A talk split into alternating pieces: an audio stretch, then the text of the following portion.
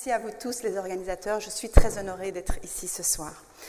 Alors, euh, la raison pour laquelle je, commence, c'est parce que je voudrais dire quelque chose de cette notion même de corps habillé, et ainsi de s'interroger de façon plus générique, donc délibérément plus générale, sur la possibilité d'inclure le vêtement, l'habit ou la mode dans le champ d'une réflexion philosophique. Alors on le sait, Raphaël vient de le dire, euh, la thématique euh, de cette année a déjà montré que le corps a une histoire très mouvementée dans, dans euh, l'histoire de la philosophie.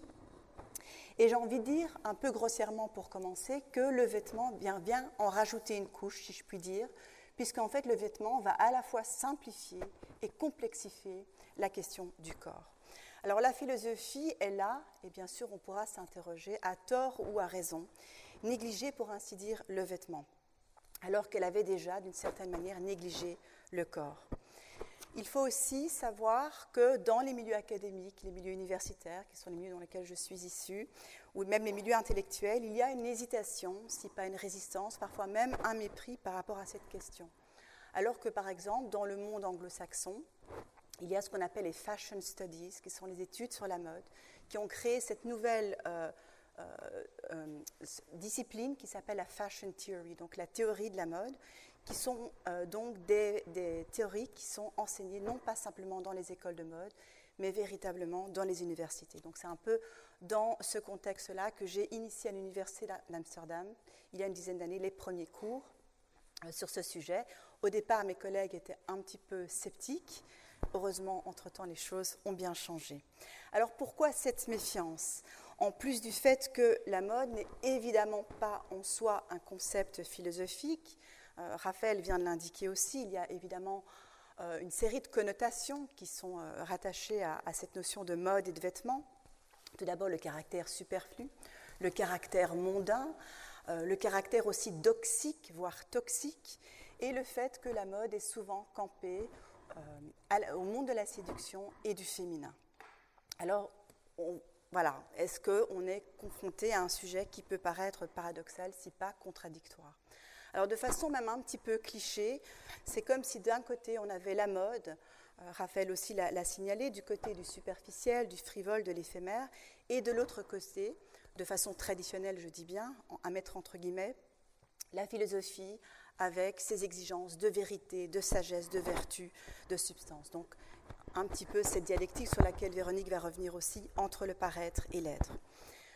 Cela dit, dans quelle mesure, c'est un petit peu la question qui va nous préoccuper, comment la philosophie peut-elle être pensée en fonction de questions qui sont, elles, centrales à la philosophie, comme la perception du corps, le corps de soi, le corps des autres, mais aussi le corps genré, toutes les questions liées à l'altérité, l'identité, la subjectivité, le beau et le bien, la connaissance, le bonheur. La liste est longue. Alors avant de s'attarder sur cette notion de corps habillé, je voudrais faire une petite remarque d'ordre sémantique et vous dire que ce soir, je ne ferai pas délibérément de distinction entre l'habit, le vêtement et la mode, alors qu'il y aurait évidemment lieu d'en faire. Pour le moment, je vais dire de façon assez minimale que la mode est un système de signes construits et établis par et à travers son industrie qui régule ces mêmes signes. Donc le vêtement, en fait, est un objet modulé à l'intérieur de ce système. C'est un peu dans, euh, cette optique-là que je vais penser ces termes ce soir. Donc la question, comment le vêtement vient-il bousculer le projet corporel? Alors, mon argument pour ce soir, euh, ce ne sont évidemment que des pistes, c'est que le corps, la notion même de corps habillé, est à la fois une tautologie et une contradiction. Hein, donc, je vais vous proposer quelques raisons pour lesquelles on ne peut pas vraiment euh, voilà, distinguer la tautologie de la contradiction lorsqu'on étudie cette expression de corps habillé. Alors, commençons par la tautologie. Donc, je le rappelle, cette équivalence totale entre le corps et l'habit. Alors, premièrement, et de façon tout à fait basale, le corps, euh, corpus en latin, c'est une forme. Alors, on pourra dire très simplement pour commencer, que le corps habillé est une forme qui rencontre une autre forme. Et euh, en rapport avec cela, on peut déjà dire que finalement toute l'histoire de la mode ne serait qu'une histoire des corps. Et enfin, une autre raison aussi qui explique cette équivalence entre corps et vêtements et le fait que le corps, qu'il soit corps social, corps physique ou corps vécu, est toujours déjà un corps habillé. Et là, je vais parler en particulier quelques instants du corps social, pour tout simplement nous rappeler qu'on ne peut pas véritablement abstraire la mode vestimentaire de la matrice sociale et culturelle dans laquelle elle se situe. Alors la raison pour laquelle je voulais euh, euh, mentionner euh, ce point de vue sociologique, ce n'est pas du tout un hasard, parce qu'en fait, il y a une contemporanéité entre la mode et la sociologie vers la fin du 19e, début du 20e. C'est à ce moment-là que ces deux champs, ces deux disciplines se sont cristallisées. La mode devient donc, fin du 19e, début du 20e, une industrie qui introduit des nouvelles expériences consuméristes. Il suffit de penser à la galerie marchande, euh, aux grands magasins, aux industries textiles innovantes, aux médias de mode, la photographie, les magazines de mode, etc. Donc il y a véritablement un parallèle entre la mode et les innovations technologiques et urbaines. Et il y a aussi, c'est une chose sur laquelle j'ai envie d'insister, cette fascination pour le mouvement. Le début du XXe siècle a vu naître une série de textes, euh, de réflexions théoriques, philosophiques et scientifiques sur le corps en mouvement. Rappelons que le cinéma est bien sûr né à cette époque, c'est-à-dire justement ce médium qui interrogeait le corps en mouvement. Et donc, on voit que tous ces développements qui, euh, qui ont lieu pendant ce qu'on appelle la modernité, en fait, causent des transformations identitaires. Le, cinéma change notre expérience du corps, notre expérience du temps et de la réalité. Eh bien, la mode change notre perception du corps social. Dans cette optique, il y a une série de sociologues et de philosophes qui ont euh, donc euh, établi les premières théories de la mode. Je vais juste en citer quelques-uns. Gabriel Tarde, notamment, à la fin du XIXe siècle, qui lui a introduit cette idée qui est encore très prégnante aujourd'hui, qui nous dit que la mode est née d'un souci de limitation et que la mode est née de ce désir du culte du nouveau. Alors, peu de temps après, il y a un autre sociologue important, Thorstein Veblen, qui, lui, va introduire de façon plus systématique dans les sociétés cette idée de consommation ostentatoire et superflue. Et puis, il y a un autre auteur qui est vraiment l'auteur un petit peu clé de la fashion theory, qui est le sociologue et philosophe allemand Georg Simmel, qui est à l'origine en fait d'une dialectique qui est encore euh, très, euh, enfin, tout à fait d'actualité aujourd'hui, quand il dit finalement que la mode vient de ce souci euh, simultané d'imitation et de démarcation, ou d'individualité et de conformité.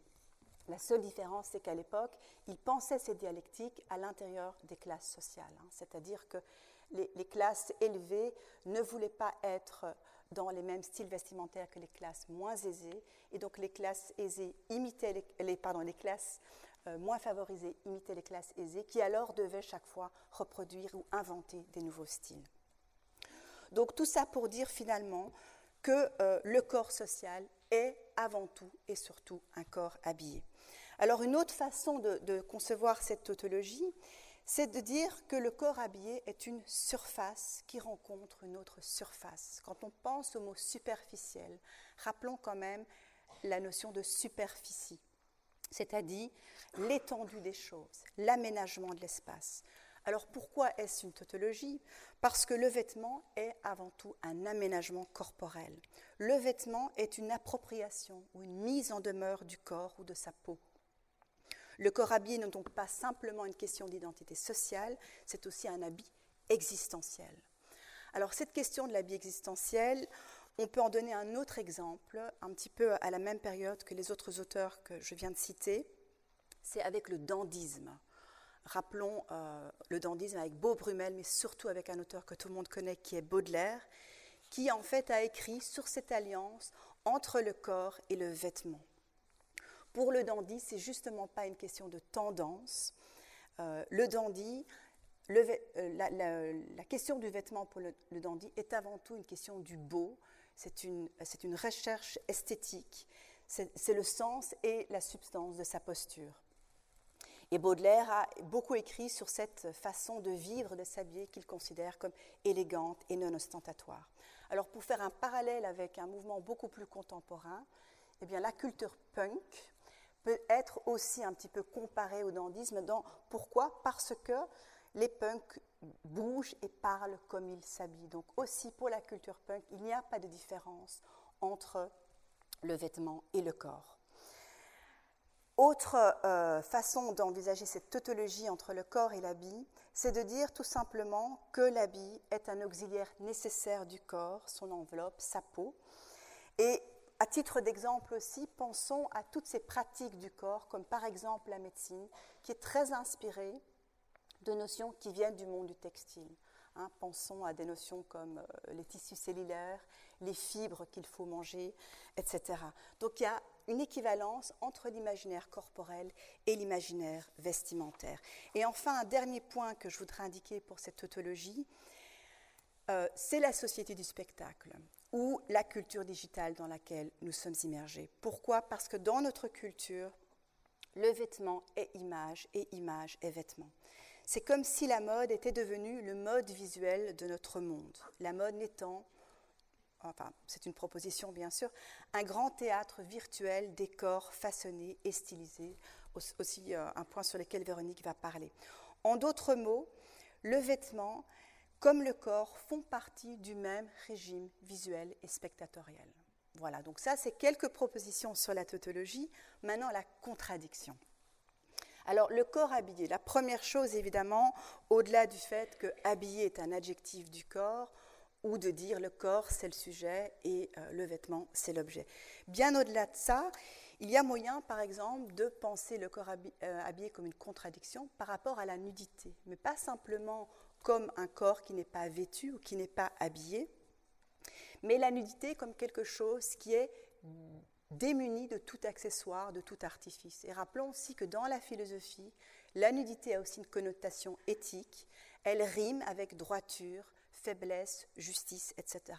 Donc on peut dire que l'habit venait, euh, pourrait contredire, voire même trahir la nudité irréductible du corps. Alors une autre euh, façon d'entrevoir cette contradiction, c'est l'habit comme éphémère, bien sûr et je dirais même la comme le vêtement comme toujours déjà mort. C'est-à-dire que le vêtement est même mort avant même d'avoir été porté, ce qui est censé être bien sûr différent du corps. Alors il y a évidemment la mort organique de la matière, de l'objet mort, mais il y a aussi la mort en tant que principe même de la mode. L'objet mode, le vêtement, est de toute évidence un objet matériellement jetable, mais aussi socialement jetable. Donc la mort de la mode est le mode de, est le mode de la mode. La mort de la mode, c'est du temps qui s'arrête pour ouvrir un autre, aussi cyclique soit-il. C'est le fameux discours de la mode que tout le monde ici connaît, la mode, c'est ce qui se démode, ou ce que Baudelaire a voulu dire lorsqu'il parlait de la modernité en termes de transitoire, de fugitif, de contingent. Donc on voit là qu'il y a une dissonance entre, ou une tension entre le temps de l'histoire, le temps chronologique, qui est l'histoire, par exemple, écrite par les créateurs, et l'obsolescence programmée de la mode. La mode est du pur instant, c'est du contemporain, et simultanément sans cesse en avance et sans cesse en retard. Et le designer, ce qui est intéressant, c'est qu'il cherche justement à marquer par ses collections, qui sont euh, intrinsèquement éphémères, mais pensons aussi aux quelques minutes de son défilé, tout en s'inscrivant dans l'histoire de la mode et des styles. Alors une autre raison de cette contradiction, là je vais me référer à Jean Baudrillard qui a dit de façon assez célèbre que la mode est autoréférentielle. Ça veut dire que la mode construit sa propre logique. Et justement, à l'inverse des sociologues, il essaye de nous dire que la mode évolue non pas en fonction des changements euh, socioculturels, économiques, mais elle produit ses propres évolutions. Et enfin, euh, une autre raison qui explique pourquoi le corps et le vêtement sont en contradiction, c'est par rapport de nouveau à la tradition philosophique qui pense, qui estime que la mode, bien sûr on peut en discuter, euh, nuit à l'intégrité du corps. Donc il y a cette approche morale qui touche divers domaines de la mode, comme par exemple le luxe. Le luxe qui par définition euh, en fait, nous, euh, décentralise de la fonction première du, vêtement, qui est en fait de protéger le corps, pour des raisons tout à fait évidentes. Donc en fait, la mode dépasse la question du corps physique en nous euh, dans le corps inutile. Hein. Platon, par exemple, a beaucoup aussi écrit là-dessus. Alors, les déviances du luxe, aujourd'hui, on le connaît, c'est un domaine qui est très fort décrié, dans lequel il y a beaucoup de débats sociopolitiques. Euh, ceux justement qui soulignent les déviances et les travers du luxe euh, insistent sur deux choses, l'exploitation du corps le corps dit parfait, une fois de plus, j'anticipe un petit peu ce que Véronique va dire, mais aussi l'exploitation des corps qui fabriquent la mode. Hein. On connaît tous ces débats euh, sur les conditions, parfois, je dis bien sûr, pas toujours, désastreuses des travailleurs qui euh, produisent les vêtements de la mode. Et puis, il y a aussi l'addiction des corps à la consommation superflue.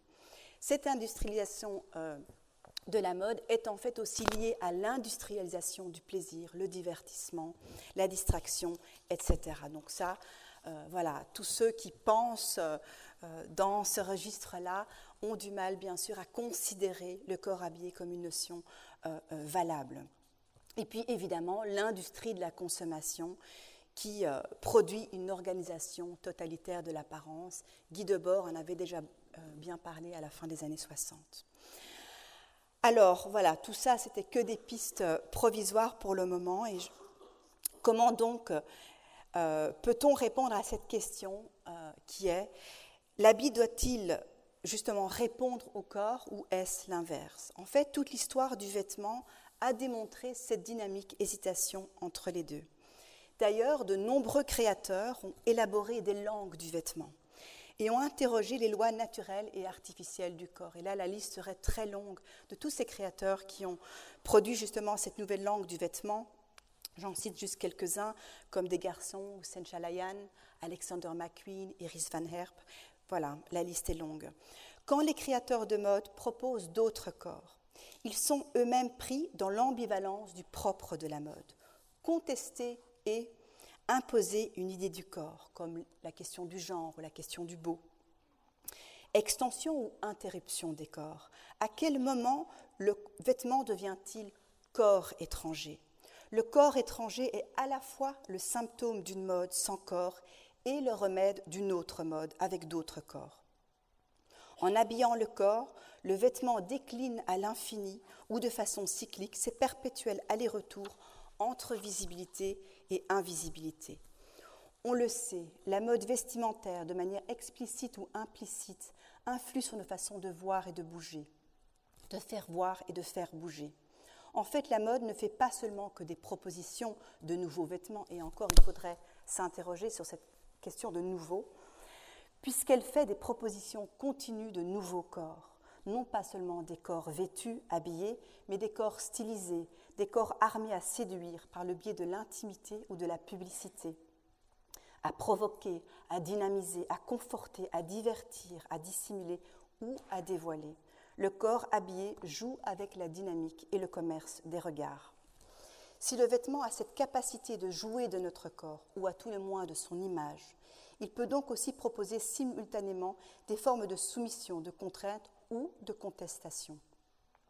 Et à cela, il faudrait sans cesse se demander si la contestation n'est pas une stratégie oblique de la soumission, et parallèlement si la soumission ne serait qu'une stratégie oblique de la non-dépendance à l'industrie de l'individualité programmée. Corps protégé, corps en joie, ou corps malmené, tyrannisé? Ou peut-être peut-on proposer un corps multiple et hybride?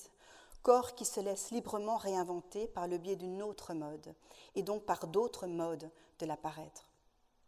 Ainsi, la nouveauté, souvent décriée, souvent critiquée, n'est pas que celle des objets eux-mêmes, mais leur mode, à savoir leur capacité à ouvrir des mondes.